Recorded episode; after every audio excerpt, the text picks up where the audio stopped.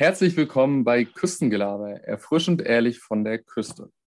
Wir haben heute einen ehemaligen Hansa-Torwart zu Gast. Es ist Marcel Schuhn, der aktuell beim SV Darmstadt spielt. Herzlich willkommen, Marcel. Ja, hi, grüßt euch. Freut mich, dass ich äh, dabei sein darf. Wir freuen uns auch und nicht zu vergessen natürlich unser Stammgast, das ist der gute Igor. Auch ein Hallo an dich. Hallo an euch beide. Ja, Schuh, du hast eine ja, sehr anstrengende und auch sehr besondere Saison hinter dir aufgrund von Corona. Ja, größtenteils ohne Zuschauer gespielt. Um vielleicht so ein bisschen auf die letzten Wochen und Monate zu blicken, wie hast du denn so die Zeit nach der Saison verbracht? Wo warst du eventuell im Urlaub und was hast du so in deiner Freizeit gemacht? Bevor ich, bevor ich loslege, erstmal, ähm, ich habe euch zwei ja schon gegrüßt, aber da das ja euer Podcast ja einen ganz besonderen und tollen Namen hat, will ich natürlich auch erstmal ein paar Leute an der Küste grüßen, ne, die mich vielleicht noch kennen von früher. Das ist mir ein großes Anliegen. Ähm, ansonsten äh, zu, deiner, zu deiner ersten Frage, ähm, ja, brutal spezielle Saison, wo irgendwie alles, was so den Fußball ausmacht, gefehlt hat, weil es sind nun mal die Fans, ähm, die halt ja eben die gewisse Würze mitbringen. Meine Erholung war, war dieses Jahr, ähm, nachdem ich erstmal noch eine Klausur im Studium schreiben musste, ähm, neun Tage auf Kurs mit meiner, äh, mit meiner Frau, meinem Sohn und meiner Schwiegermutter als Unterstützung. und ähm, ja, der erste Urlaub mit Kind hat ähm, gut funktioniert. Ja, man hört ja mal so und mal so und deswegen ähm, hatten wir echt eine tolle Zeit. Und dann war ich noch mal kurz in der Heimat im, im Siegerland und das war so die, die paar Tage, die wir hatten, die ich dann genutzt habe, um ein bisschen runterzukommen. Ich habe das manchmal so von anderen äh, Spielern mitbekommen, dass sie gern nach der Saison auch mit Mitspielern in Urlaub fahren. Ähm, hast du das auch mal gemacht? Beziehungsweise bist du jetzt eher so dazu gekommen, dass du mit der Familie verreist, um auch Zeit mit der Familie zu verbringen, weil es, denke ich mal, während der Saison eher ein bisschen zu kurz kommt? Genau, also ähm, es gibt natürlich auch immer in den, in den, Vereinen Jungs, mit denen man auch echt gut klarkommt und wo man auch ähm, tolle andere Familien auch kennenlernt. Aber bis jetzt war es immer so, dass wir halt dann die Zeit wirklich halt als Familienzeit genutzt haben. Ja. Dann wegzufahren. Ich bin sonst mit meiner Frau mal viel gereist, und probiert so viel wie möglich auf dem äh, Globus zu sehen. Und, ähm, und dann halt, wie ich gesagt habe, alle auch mal in die Heimat zu kommen, ja, weil die Freunde, die man halt in, die auch hat, die kommen halt auch zu kurz, das muss man ganz klar sagen. Und mir ist es halt immer wichtig, dann ähm, auch probieren oder ich probiere es dann Freundschaften halt auch zu pflegen ähm, und da ähm, deswegen mal ohne Fußballkollegen bis jetzt also noch nicht gemacht. War das denn auf der Agenda, dass du auch an die Ostsee kommst oder ähm, war das von vornherein klar, dass es äh, dieses Jahr woanders hingeht? Ähm, wir wollten tatsächlich hochfahren äh, zu meinem ähm, ja, guten Freund und alten äh, Torwarttrainer äh, Stefan. Ich kennt ja auch, Stefan Caro. Ähm, es hat sich dann aber leider zeitlich nicht ergeben und die Problematik ist halt aktuell noch mit ähm, äh, jetzt aktuell neun Monate alten Kind, sind es halt schon von mir aus äh, acht Stunden Autofahrt, ist halt ja so eine Sache. Ne? Und die wussten halt nicht so ganz genau gut, wie nimmt der Kurze das auf oder ist es okay oder nicht. Und deswegen haben wir ähm, die nächste Hansa oder ich sage schon die nächste Hansa-Reise, die nächste Rostock-Reise auch äh, ein bisschen später verschoben und äh, werden das dann auf jeden Fall irgendwann machen. Du hast gerade gesagt, dass du jetzt auch ein, ein Kind hast und das ist eine, mhm. eine spannende Frage auch für mich. Ähm, inwieweit wächst man da in so eine Vaterrolle rein? Hat dich das schon ein bisschen verändert jetzt äh, in den ersten Monaten? Ja, ich glaube schon. Ich glaube vor allen Dingen die Thematik Verantwortung ist halt, ähm, ja, oft einfach gesagt, aber wenn man halt im, im, in dem Moment, wenn man im Krankenhaus ist, das erste Mal sein Kind auf dem Arm hat und weiß dann, okay, du bist jetzt auf einmal Vater, äh, man hat zwar ein bisschen Zeit, um sich darauf vorzubereiten, aber äh, man kann sich auf den Moment nicht vorbereiten. Ja, man kann äh, alles drumherum regeln, was man halt so braucht, um, um irgendwie das, wie man so schön sagt, das heimische Nest auszustatten. Das kann man machen, aber ähm, ja, ab dem Moment hat man Verantwortung. Ja, und das ist, glaube ich, was, was ganz, ganz Besonderes und wirklich was äh, ganz Schönes. Hat sich denn dein Alltag als Fußballprofi in irgendeiner Weise verändert, seitdem du Vater bist? Oder ist es eigentlich genauso geblieben?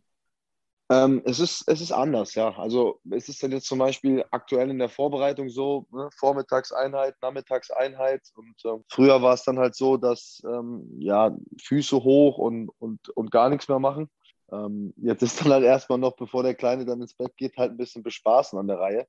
Äh, man macht es aber auch wirklich gerne. Also das muss man sagen. Ich, ich weiß zwar nicht, ähm, wo diese zusätzlichen Reserven herkommen, weil normal, wie gesagt, hat man irgendwie gar nichts mehr gemacht äh, sonst zu Hause. Aber man macht es gerne. Man setzt sich gerne mit dem Kleinen auf den Boden und macht und krabbelt rum und tut.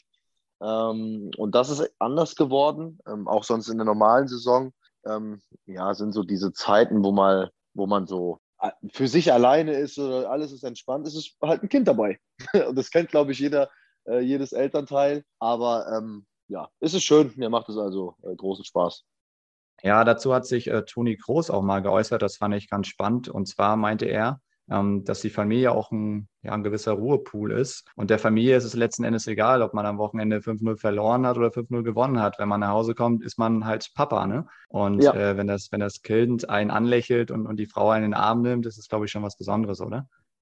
Ja, total. Also bei meiner Frau war es sowieso schon immer so, ähm, die vorher bevor der Kleine da war, dann auch gesagt habe, hey, es, ne, es ist ein Anführungszeichen nur ein Spiel. Ja, das ist ja, das ist auch schwierig dann manchmal so zu, zu erklären. Aber ähm, ja, aktuell ist es wirklich so. Man kommt dann nach Hause und dann ist wurscht. Es ist total egal, was, was man da fabriziert hat.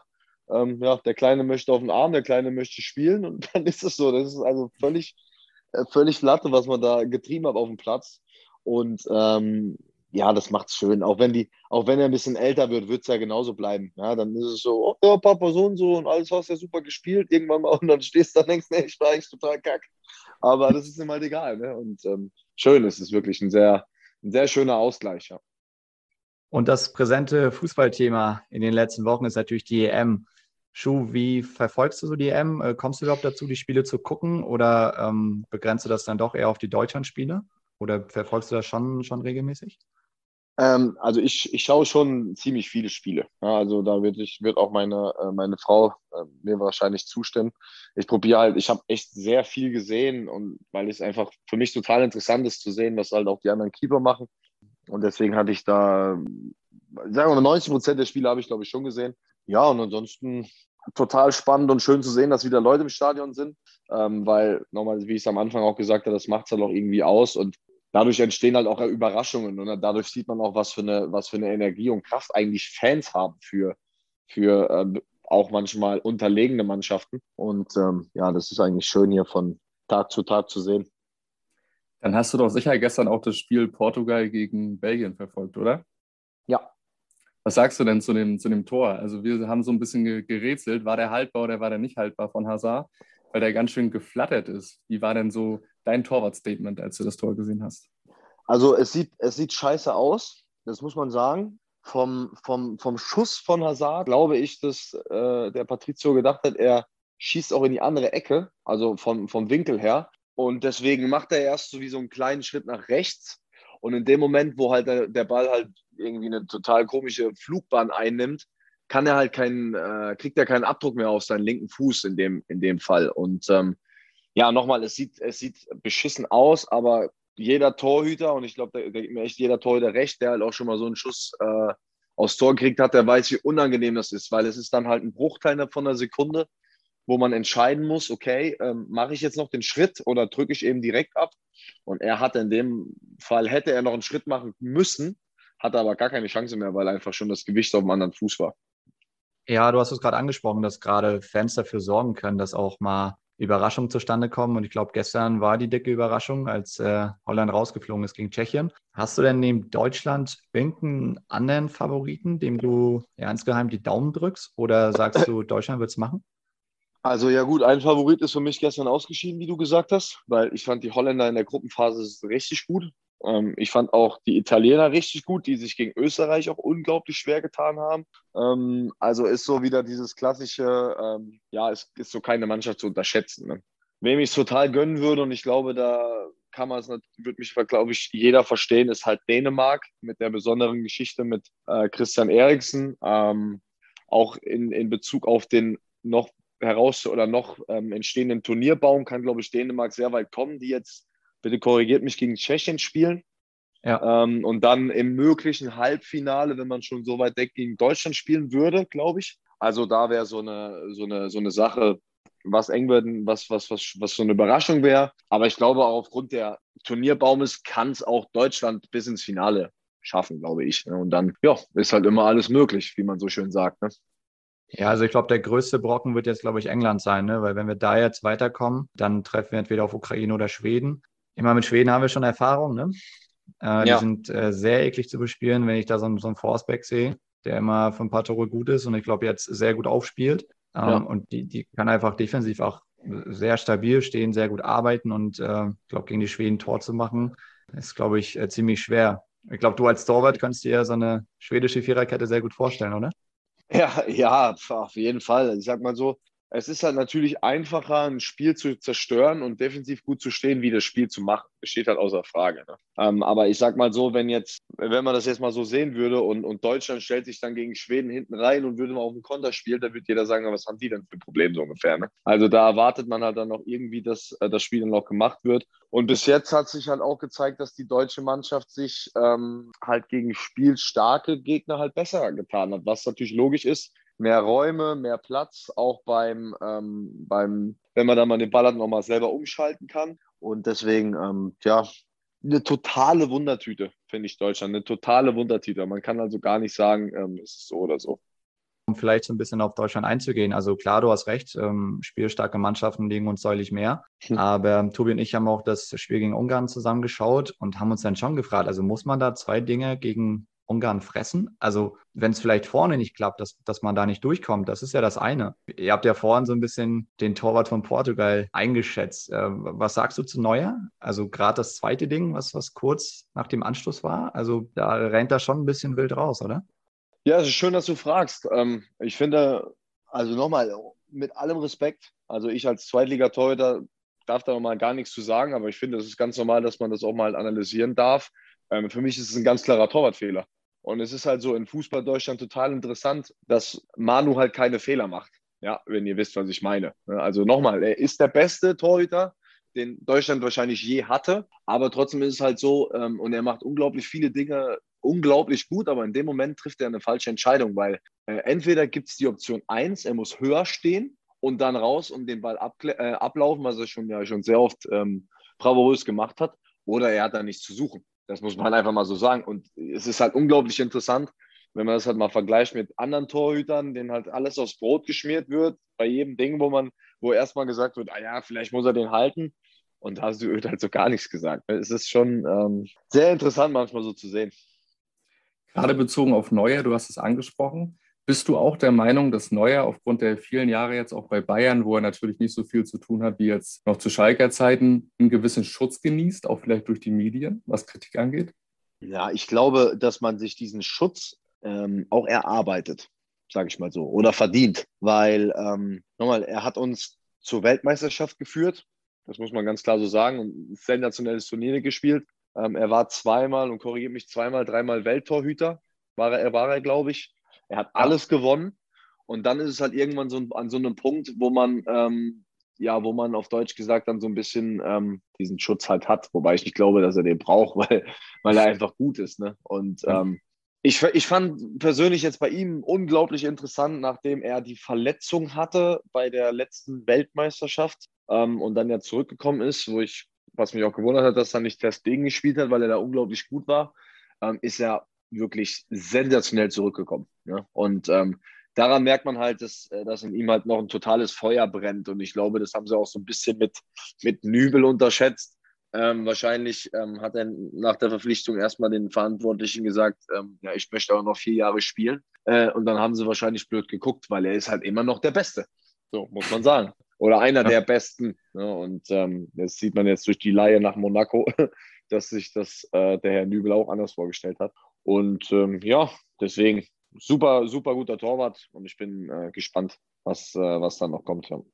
Aber Schubadi persönlich, ähm, ich glaube, das sind wirklich die ekligsten Spiele für einen Torhüter, wenn man wirklich ähm, ja, fast 90 Minuten nichts zu tun hat und vielleicht nur zwei, drei Bälle aufs Tor bekommt und die dann blöderweise vielleicht auch sogar drin sind. Oder bist du eher der Typ, der, der richtig was auf die Kiste braucht? Also damit, damit du so ein bisschen über dich hinauswächst auch. Ja, das will, äh, das will eigentlich ja jeder Torwart, weil ihr müsst euch vorstellen, man geht in ein Spiel rein und möchte halt auch dann, man möchte dann auch zeigen, dass man gut ist. So. Und es gibt aber halt auch Spiele, ja, da steht man nur rum. Beziehungsweise das Torwartspiel ist eigentlich nicht rumstehen, sondern auch viel bewegen und mit dem Ball bewegen. Ähm, aber ihr wisst, was ich meine mit rumstehen. Da sagen alle, ja, pff, der hat ja nichts gemacht, so ungefähr. Ne? Ähm, weil viele nicht mitbekommen, was das Coaching angeht und drumherum. Ähm, und mittlerweile läuft man ja als Torhüter auch im Spiel sechs bis sieben Kilometer, was ja auch keiner für möglich hält. Aber es ist tatsächlich so, wenn man sich vernünftig bewegt. Aber das sind trotzdem immer Spiele, die will man nicht haben. Ja, man möchte helfen, man möchte sein Team im Spiel halten, dann am besten den Entscheidenden noch rauskratzen. Aber es ist halt auch kein Wunschkonzert. Ne? Also ich glaube, ein Stürmer will auch gerne jedes Spiel drei Tore schießen, aber geht halt nicht. Und dann muss man, und das macht halt auch immer wieder die Besten aus, muss man halt dann da sein, wenn man halt gefordert ist. Jetzt wollen wir natürlich auch mit dir noch gemeinsam in die Vergangenheit blicken. Wir sind natürlich Hansa-Fans, das weißt du mittlerweile auch. Und äh, du hast ja zweieinhalb Jahre bei Hansa gespielt. Jetzt mit ein bisschen Abstand, Schuh. Wie blickst du denn auf deine, deine zweieinhalb Jahre bei Hansa? Also ich muss euch sagen, weil ich ein ehrlicher Typ bin, alleine die Frage in erster, in erster Linie macht mir ein bisschen Gänsehaut, weil es für mich eine ganz, ganz besondere Zeit war. Also erstens mal ähm, habe ich wirklich mit einem sensationell guten Torwarttrainer zusammengearbeitet. Ich habe es euch eben schon gesagt mit dem Stefan, ähm, der jetzt ein sehr, sehr guter Freund von mir ist und mir auch immer noch mit Analysen und Hilfen zur Seite steht, auch wenn man das gar nicht glaubt, aber es ist wirklich so, weil er einfach ein äh, total positiv verrückter Fußball-Wahnsinniger ist, um das mal so zu beschreiben. ähm, ich habe damals jedes Spiel genossen, ähm, sowohl zu Hause als auch mit den Wahnsinnigen, die auswärts mitgefahren sind. Ich habe es total genossen, da oben zu leben. Ähm, und meine Frau übrigens auch. Also es, wir haben ganz, ganz tolle Freunde auch gefunden. Und ich wäre auch, äh, und das wissen ja auch viele, ich wäre auch damals bei Hansa geblieben. Die genauen Umstände, da kann ich nicht ins Detail gehen, das möchte ich auch nicht, weil Nachtreten ist jetzt nicht so meine, meine Art, ist so ein bisschen blöd. Ich, ich wollte gern bleiben, es hat dann halt äh, aus dem einen oder anderen Grund nicht äh, funktioniert. Ähm, und dadurch habe ich aber auch, muss man auch sagen, die Möglichkeit bekommen, in die zweite Liga zu kommen. Ja? Dadurch durch gute Spiele, äh, durch ähm, ja auch besondere Spiele bin ich halt dann zu Sandhausen gekommen. Und ähm, wer weiß, vielleicht hätte ich dann jetzt eben nicht schon über 100 Zweitligaspiele. Ne? Deswegen ist halt alles, was so passiert, passiert halt aus dem Grund. Und ähm, ja, früher soll es halt dann so sein, dass wir ähm, ja, von, von Rostock halt weggehen. Aber nochmal, ich bin, das ist halt immer noch so. Ne? Also ich, ich habe mich einfach total verbunden gefühlt zu dem Verein, weil wenn man irgendwo spielt, dann ist es immer so meine Promisse, dass man auch alles für den Verein tut. Ja, auch für die, nicht nur für die Fans, sondern auch für den Verein, weil ich bin ja Angestellter des Vereins und damit hat man eine Verantwortung. Ähm, und die habe ich halt immer sehr, sehr gerne getragen da oben. Du hast damals dein erstes Spiel gegen Wien Wiesbaden gemacht, was wir auch glücklicherweise 2 zu 1 gewonnen haben.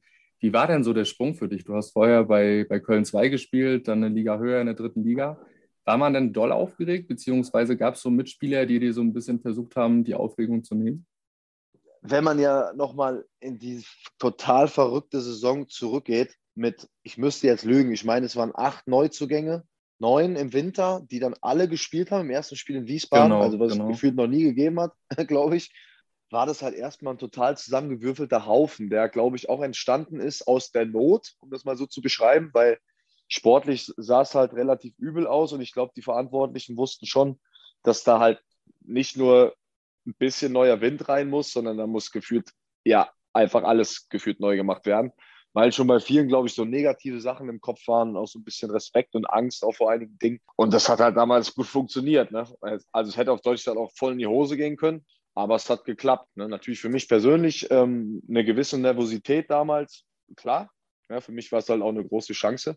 Ich habe auch bewusst damals nur einen Vertrag für ein halbes Jahr unterschrieben. Und das war jetzt gar nicht abhängig davon, ob wir jetzt in der Klasse bleiben oder absteigen, sondern ich habe zu meiner Frau halt gesagt, jetzigen Frau gesagt, wir, du, wir ziehen für ein halbes Jahr da hoch, die 600 Kilometer. So, und wenn ich spiele, was ich ja auch nicht wusste, wenn ich die Nummer eins werde und spiele, dann äh, werde ich alles reinhauen in, in jedem Spiel und, und dafür sorgen, dass der Verein drin bleibt. Und dann gucken wir im Sommer, was passiert. So, und wenn das nicht funktioniert, habe ich zu ihr gesagt, dann gehen wir wieder nach Siegen und ich arbeite bei der, bei der Kreissparkasse, weil ich ja gelernter Bankkaufmann bin. Also da, da, sieht man manchmal so, wie eng halt das eine und das andere zusammen ist. Und ähm, ja, dann ist der, ist der Weg dann ein anderer geworden. spannend, dass du es gerade angesprochen hast. Ähm, ich glaube, das Torhüter-Team ähm, haben ja damals Jockel und Pommes komplettiert. Ähm, eigentlich auch beides Rostocker Legenden. Hast du denn damals, also ohne jetzt groß auf Details einzugehen, schon die realistische Chance bekommen, Stammtorhüter zu werden oder mit welcher Absicht wurdest du denn damals geholt? also es war so, dass ja Jockel dann nicht mehr da war. Jockel ist ja, bevor ich gekommen bin, ähm, bei Hansa weggegangen. Und die, die, der andere Torhüter war eben Pommer und Torhüter aus der Jugend war dann mit oben dabei. Und klar, also ich bin, hatte halt Gespräche mit den Verantwortlichen und auch mit Stefan. Und da ging es halt schon darum, dass die sportliche Situation und das lag natürlich auch an den Gegentoren, was ja schon eine Menge waren damals in der Hinrunde, einfach zu viel war. Und ähm, das ist was ich gesagt habe, wenn ich irgendwo hingehe, dann will ich spielen. Das ist logisch, ja. Und das war auch damals mein Anspruch. Und ähm, ja, das hat funktioniert. Und nochmal, manchmal sind es Kleinigkeiten. Ähm, und ich glaube, es war halt wirklich auch ein Grund dessen, weil ich halt einfach neu war. Ich war unbekümmert, ich war unbefangen, ich habe die Hinrunde nicht mitgemacht, die halt nicht so gut war. Und das waren alles so Gründe, dass ich dann, glaube ich, auch ähm, gespielt habe und spielen durfte. Und logisch, also deswegen macht man das ja dann auch. Immer geht er irgendwo hin, um zu spielen. Das stimmt. Und äh, wir haben die Saison als 17. beendet. Und ich glaube, das Finale kann man dramatischer nicht schreiben. Oder das Spiel in Dresden mit dem Blick nach Erfurt. Ja, das war krank. Also das war krank. Ich habe auch danach ja geheult wie ein Schlosshund, weil da war halt ein Druck auf dem Kessel mit einer Woche Vorbereitung noch irgendwo in so einem, in so einem Hotel in nirgendwo, auf Deutsch gesagt, wo man sagt, okay, äh, man hat so schon äh, irgendwo genug Gedanken und dann wurden die nochmal gekoppelt und Wochen vorher halt irgendwie nie den Deckel drauf gemacht. Und wir haben ja dann eine unglaubliche Serie gehabt und dann halt nichts mehr gewonnen, weil wir total müde auch waren. Ja, und ihr müsst euch halt vorstellen, du sitzt halt dann da, ähm, Kirsten und Fiel wurden verabschiedet. Das heißt, sowieso die Stimmung in dem Stadion war bombastisch und die wollten halt Hansa in die vierte Liga brüllen. Ähm, da hatten wir halt keine Lust drauf, auf Deutsch gesagt. Aber es war halt dann, es war halt dann so, dass ähm, ich halt die ganze Zeit mit meinem, mit meinem Vater, äh, der auf der Tribüne war in dem, Spiel, Kontakt hatte. So, und ich habe immer auf die Tribüne geguckt und weil es wurden ja keine Ergebnisse durchgesagt und er zeigt so, so, ja, es steht so und so und so und so und du guckst halt immer, okay, wir führen, ist eh alles gut. Dann war unentschieden, dann war halt auf einmal, ähm, wir waren dann auf einmal hinten. So, und dann, äh, wie gesagt, hatte ich halt den, den, den Kontakt und mein Vater war nur so wie so eine Jubelfaust gemacht, ne? Ja, und ich dachte, okay, anscheinend reicht's, ne? So, und ja, und dann, ja, Durchsage, alles geklappt und Baumi hat ja damals das Tor gemacht für, für Erfurt, den wir dann ja lustigerweise direkt verpflichtet haben. und äh, unbeschreiblich, unbeschreiblich so. Und dann äh, in Urlaub gefahren und habe dann im Urlaub meinen Vertrag verlängert. Ja, dann ist alles in eine andere Richtung gegangen. Ne? Das war schon, ähm, ich, so, so ein Spiel hatte ich auch jetzt in meiner Karriere noch nicht mehr. Weil, nochmal, da ging es wirklich um alles sozusagen. Ne? Was noch genau. interessant wäre für uns, hast du denn noch Kontakt zu ehemaligen Spielern? Du hast ja mit Erdmann, mit Jenike oder einem Bickel zusammengespielt. Gibt es da noch so ein, zwei Leute neben Stefan Caro, mit denen du noch Kontakt hast? Also ich habe noch Kontakt mit, ähm, mit ähm, Matthias Henn, meinem Innenverteidiger, mit dem ich gespielt habe. Auch der, auch Markus Hoffmann war auf meiner Hochzeit gewesen. Dann habe ich noch Kontakt mit Olli Hüsing. Also so, ja, dieses, dieses Band oder der Draht von Torhüter Innenverteidiger ist sowieso immer ein ganz besonderes. Ähm, mit den Jungs habe ich mal noch so Kontakt. Äh, und ansonsten ähm, ja jetzt nicht mehr, nicht mehr so direkt. Ne? Aber das so die, die Burschen, die halt auch auf meiner, auf meiner Hochzeit gewesen sind, noch so ein paar ein oder andere Kumpels von oben, von der Küste und ähm, war schon eine gute Zeit. Gibt es da noch irgendwas, was dir neben dem Ostseestadion vielleicht noch fehlt an Rostock, wenn du jetzt, äh, du wohnst ja jetzt im Süden, kann man sagen? Vielleicht der Strand? Ja, gut, äh, der Strand zieht halt immer, ne? Das ist ja klar. so, vor allen Dingen so die, was mir auch immer gefällt, so diese murrig direkte Art da oben, die hat mir auch sehr gut gefallen, die Leute. Ich mochte einfach die Leute. Ja, es war äh, erst immer so ein bisschen murrig und so, so ein bisschen Nordländer und dann, ähm, wenn man aber, wenn sie gemerkt haben, so was man selber für ein Typ war, ja, offen, ehrlich, direkt, Arbeitermoral, dann war man halt, ähm, ja, so für immer und überall willkommen. Ne? Und das war halt für mich persönlich halt total schön, weil ich da ganz gut reingepasst habe. So nachher zehn Minuten zum Meer hat halt immer ganz gut gezogen. Ne? Das muss ich schon sagen. Also da wohnen, wo andere Urlaub machen. Das ist ja, es ist ja der Lieblingsslogan. das trifft es ganz gut, genau. Ja, genau. Aber mal was anderes, Schuh. Wir haben ja mit Michael Gadawski auch äh, eine Folge aufgenommen, dem Kölner Jung, und haben uns mit ihm auch so ein bisschen über Karneval unterhalten. Äh, bist du denn auch so ein Karneval-Verrückter? Ja, ja. Also war ich auch immer. Ähm, jetzt gut, die letzten Jahre war nicht so viel Karneval, da war halt, äh, da war halt gar nichts. Äh, aber ansonsten, wenn es zeitlich gepasst hat, ne, mit auch Spielen, logischerweise, dann ähm, ja, konnte man mich da schon in der Stadt antreffen, ja. Hast du denn äh, Karneval auch in der Zeit gefeiert, als du, als du in Rostock warst? Jetzt muss ich überlegen. Gut, das erste halbe Jahr nicht. Da hatten wir andere Sachen. Da war nur Training. Ansonsten, ähm, ich glaube, einmal, einmal konnte ich gehen, ja. Aber es war, ich weiß nicht mehr ganz genau. Also wenn, dann war ich auch in Köln, weil ja alles andere, nochmal, so, so, so Karnevalspartys ist halt auch schön und gut, aber richtig Karneval feiert man halt in Köln. Das ist schon was anderes. Ich glaube, jeder, der das mal gemacht hat, der weiß, glaube ich, auch, was ich meine. Da haben wir auf jeden Fall noch, was, noch irgendwas vor in Zukunft. Ja, auf jeden Fall, das muss man mal machen. Und genau. auch nicht in eine andere Stadt. Wenn, dann müsst ihr nach Köln, ja, definitiv. Du, die Reise ist nebenbei schon gebucht. Haben wir jetzt alles ganz ja. fix gemacht. Sehr gut. So, schon, nächstes Jahr, nächste Saison, beziehungsweise diese Saison kann man jetzt auch schon sagen, sehen wir uns wieder. Hansa trifft auf Darmstadt, beziehungsweise wir haben mit Bremen, mit Schalke, mit dem HSV echte Kracher dabei. Gibt es denn Spiele neben Hansa, wo du sagst, Mensch, da habe ich richtig, richtig Bock drauf?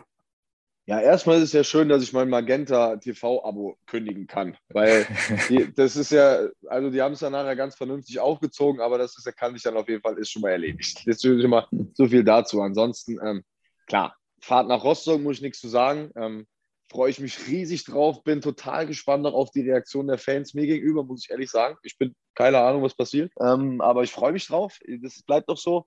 Ansonsten, klar, Schalke, Bremen, super Spiele. Ähm, Dresden mache ich auch immer besonders gerne. Das spiele ich einfach auch gerne. Ich, es ist auch immer wieder schön, beim HSV zu spielen. Das ist einfach so. Das wird nie langweilig. Ähm, ja, und da gibt es halt einfach nächstes Jahr in der zweiten Liga halt schon so ein paar Spiele, wo man sagt, ja, die machen, die machen Spaß, ja. Hast du denn mit einem Auge auf die Relegation vom 1. FC Köln geschaut? Also hast du denen die Daumen gedrückt, dass die in der ersten Liga bleiben oder hast du dir auch so ein bisschen Sorgen teilweise gemacht, dass die vielleicht auch runtergehen können? Ja, also es ist ja immer so, manchmal ist es ja für einen Verein gar nicht so schlecht, wenn er absteigt. Beim, um Gottes Willen, nicht, nicht falsch verstehen, aber es ist ja wirklich manchmal so. Ne? Und ähm, also Kiel hätte es verdient gehabt. Das mal so rum, das ist ja klar, wenn du Dritter wirst und die anderen werden Drittletzter, dann hat es eine Mannschaft eher verdient als die andere. Äh, und ansonsten habe ich äh, mir das Spiel eigentlich relativ neutral angeschaut, ne? weil ähm, ja, die Fahrt nach Kiel ist halt auch nicht immer so dolle und nach Köln äh, wäre man halt wieder gerne hingefahren. Aber nochmal, ich habe mich gefreut, dass sie es geschafft haben. Wir haben ja unseren Teilern auch noch am letzten Spieltag in Kiel dazu beigetragen. Ja, wo sie aber halt auch ein bisschen selber schuld waren, dass wenn man halt vor dem Spiel schon eine Tribüne aufbaut zum Feiern und die war halt so für alle Beteiligten zu erkennen, ähm, ist es, glaube ich, auch so für den letzten Spieltag die letzte äh, Patrone Motivation, die man dem Gegner dann noch geben kann, wo ich glaube, dass es nicht ganz so ähm, clever war. Ja, weil wir sind ja bekanntermaßen im DFB-Pokal gegen Kiel rausgeschieden im Elfmeter oder ausgeschieden im Elfmeterschießen. Und ich habe halt beim Warmachen dann diese, diese, diese Tribüne gesehen. Dachte so, okay, gut, das äh, ist nochmal der Push, den ich jetzt gebraucht habe vom Spiel. Marcel, vielen Dank, dass du dir auf jeden Fall die Zeit für uns genommen hast. Ich denke, wir konnten locker bunt über viele Themen quatschen. Natürlich hat uns besonders die, die Hansa-Vergangenheit brennend interessiert und wenn du möchtest, kannst du gerne nochmal das erste Spiel von Darmstadt gegen Hansa tippen. Wir fahren hin und das steht natürlich außer Frage, außer Frage. Ich will das Spiel natürlich gewinnen, weil ich will jedes Spiel gewinnen. Ich will auch gewinnen, wenn ich Karten spiele oder sonst irgendwas mache. Aber das ist so, da möchte ich, da möchte ich nichts zu sagen. Alles gut, das können wir auch verstehen. Ich würde sagen, wir gut, bedanken uns klar. recht herzlich bei dir, dass du dir die Zeit genommen hast. Ne? Ja, sehr gerne wünschen dir noch einen erholsamen Abend nach der Trainingseinheit und ja, vielen lieben Dank an Marcel Schuhn. Sehr, sehr gerne. Bis auf bald. Vielen Dank, Schuh. Mach's gut, Schuh. Ciao. Ciao. Und beim nächsten Mal gibt es kein Aber, sondern Küstengelaber.